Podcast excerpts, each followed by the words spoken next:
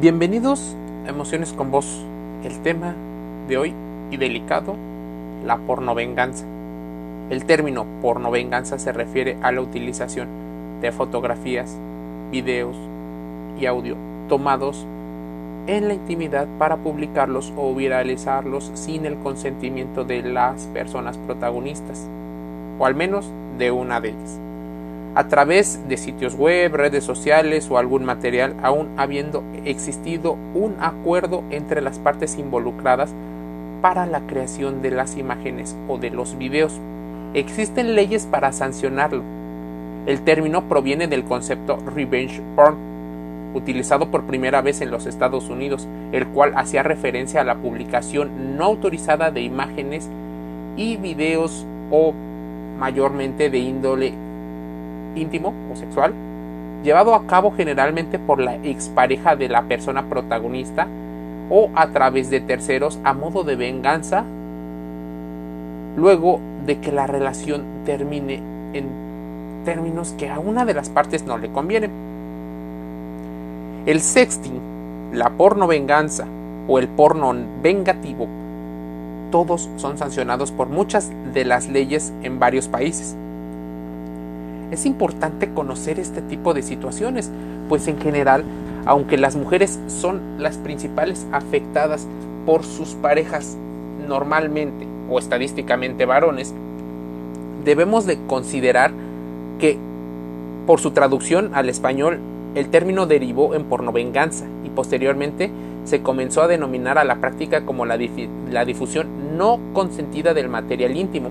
Al eliminar el término venganza, se amplió la figura ya que de esta forma no se considera únicamente aquellas situaciones donde el sujeto actúa por venganza o donde las partes tenían una relación previa, sino que se lo expone hasta los terceros, estén o no estén relacionados con los hechos. Así, se puede sancionar a las personas que difundan este material, la imagen, el video o el audio, en ese sentido, si bien en general el contenido es difundido por las exparejas, a las cuales les confirieron un nivel de confianza y de intimidad mucho más grande que a cualquier otra persona. Las personas que suelen ser las víctimas de este material normalmente pueden llegar a tener emociones diferentes. Puede haber desconfianza, puede haber miedo, enfado, ira, incluso hasta la sorpresa, pues normalmente no esperan que la persona con la que compartieron intimidad llegue a este grado de acciones bajas y viles.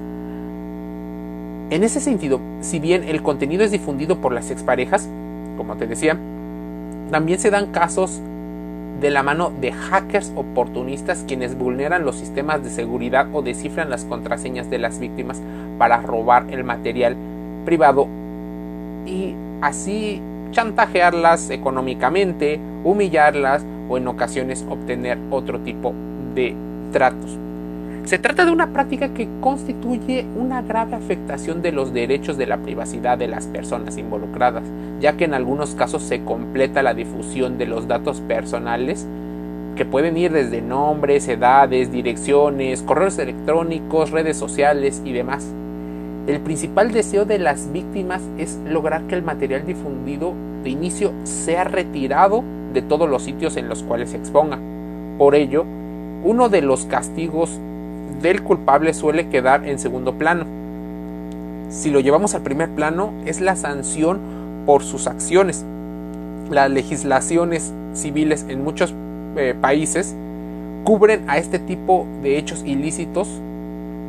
La figura penal para este tipo de prácticas se empieza a regularizar en muchos países. A su vez, se le puede llegar a considerar violencia sexual ya que genera desequilibrio emocional de la víctima impactando directamente en su integridad psicofísica. Y en ese sentido las diversas experiencias vinculadas al fenómeno muestran trastornos severos en la vida familiar, laboral. Lo característico de la pornovenganza es que si bien pudo existir acuerdo entre ambas partes involucradas a la hora de tener eh, sexo y de fotografiarse o grabar videos, no resultó así en el momento de compartir dicho material. Además, se destaca el hecho de que el eje de toda la discusión no está en la producción de los videos, sino en la manifestación de la libertad de expresión. Pues no existe un consentimiento de ambas partes o un convenio para exponerlo, así que debería obligatoriamente quedar en la intimidad a menos de que otra circunstancia expresamente llegue a ser. Es importante tomar conciencia de que cada vez se visualiza y se difunde más este tipo de contenidos sin el consentimiento. Por eso te invito a que no consumas y que denuncies este tipo de partes. ¿Cómo funciona entonces realmente, por ejemplo, esas líneas de apoyo hacia la pornovenganza? Porque podríamos estar hablando de que existen relaciones abusivas. Puede ser que una persona note que su expareja eh, o persona con la que compartió publicó fotos y videos en redes sociales, en blogs, en páginas web. Puedes llegar a tener cierta desesperación y esa es una de las cosas que las líneas de apoyo a víctimas suelen tener en común. Apoyar a las víctimas en estas situaciones de desesperación, ira, enojo. Es más, muchos casos de los que se ven ahora tiene que ver con las exparejas y hay de dos tipos. Unas son las relaciones abusivas, tal vez una horrible ruptura amorosa en la que suele haber amenazas con enviar fotos o videos íntimos a los amigos, compañeros de trabajo o alguien para causar daño. Otra se da cuando una persona quiere avergonzar públicamente a otra compartiendo sus fotos desnudos o comprometidos en las en el mundo online, en el mundo digital. Cuando la gente acude, por ejemplo, a este tipo de foros o a la policía de su país, existen diferentes formas, incluso afortunadamente hay protocolos para las víctimas en los cuales les ayuda a empezar a tratarlo de manera legal, pero también a poderlo gestionar de manera emocional. Más allá de la generación selfie, porque existe una situación en la cual la gente se expone, la gente cree que el, porno o la pornovenganza solo afecta a este tipo de generaciones y déjame decirte que no es cierto. Es más, el sexting deberías de considerarlo algo peligroso, así como la seguridad que tienes en la calle o en la, en la vida donde está frente a frente, es importante que consideres la gestión de las imágenes. Lo decía hace poco un artista que decía que eh, aunque ella practicaba el sexting, lo que procuraba era que no se viera su cara y ninguna parte de su casa o del lugar donde se tomó las fotos. Así como también existirían consejos.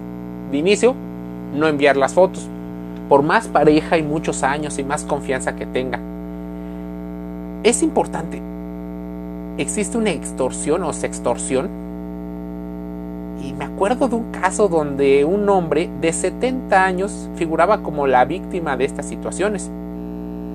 Existe, sé, una tendencia boyerista y una situación en donde se busca incluso la humillación laboral.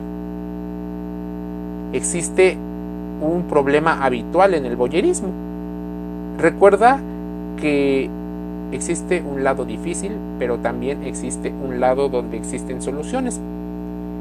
La pornovenganza entonces afecta principalmente a las mujeres debido a la culturalización y banalización, incluso hipersexualización de su cuerpo. Es una forma de venganza y de acoso. Puede afectar la vida personal y profesional de las personas. Debemos de tener en cuenta que todas estas características podrían también afectar al entorno, así que tenlo en cuenta.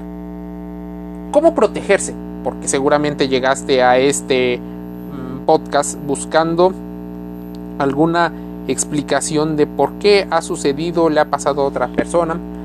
La medida de prevención más simple es no aparecer en fotografías o videos eh, de índole íntimo.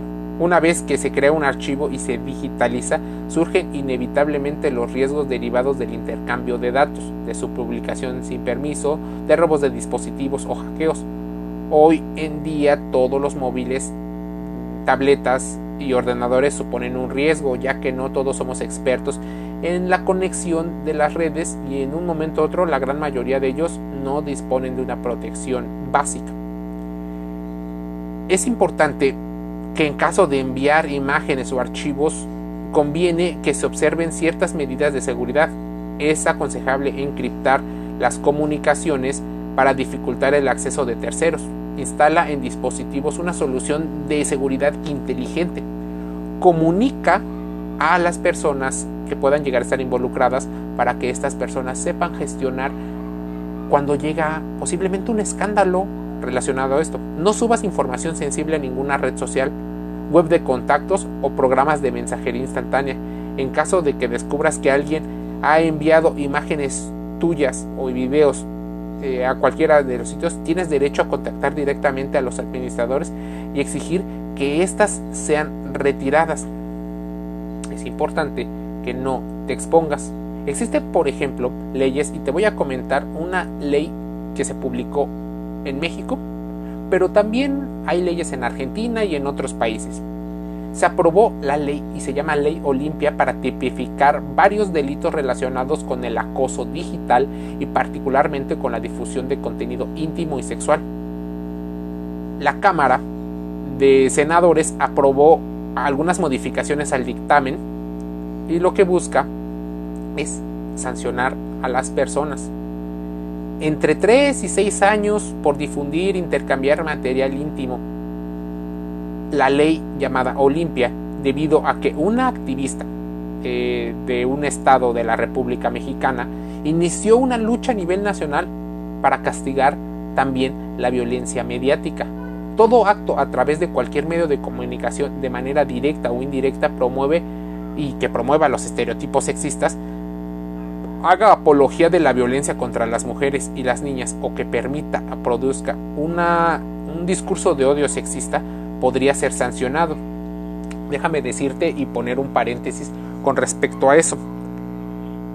En muchas ocasiones la gente opina con respecto a un tema en particular, pero es importante poder distinguir entre la opinión y el discurso de odio o el discurso en el cual podría haber estereotipos que se promuevan. Sé que algunas personas no tienen el pensamiento eh, racional o lógico para poder llegar a distinguir este tipo de situaciones. Afortunadamente hay personas que llegan a establecer acuerdos con respecto a estas situaciones y de los cuales puedes basarte en qué es un discurso de odio, qué es un estereotipo sexista, que es eh, de manera indirecta la promoción de estereotipos negativos hacia un cierto sector de la población. Las sanciones pueden aumentar hasta eh, pues mucho cuando las personas llegan a ser cónyuges. Es más, está tipificado se tenga una relación sentimental, afectiva o de confianza o no.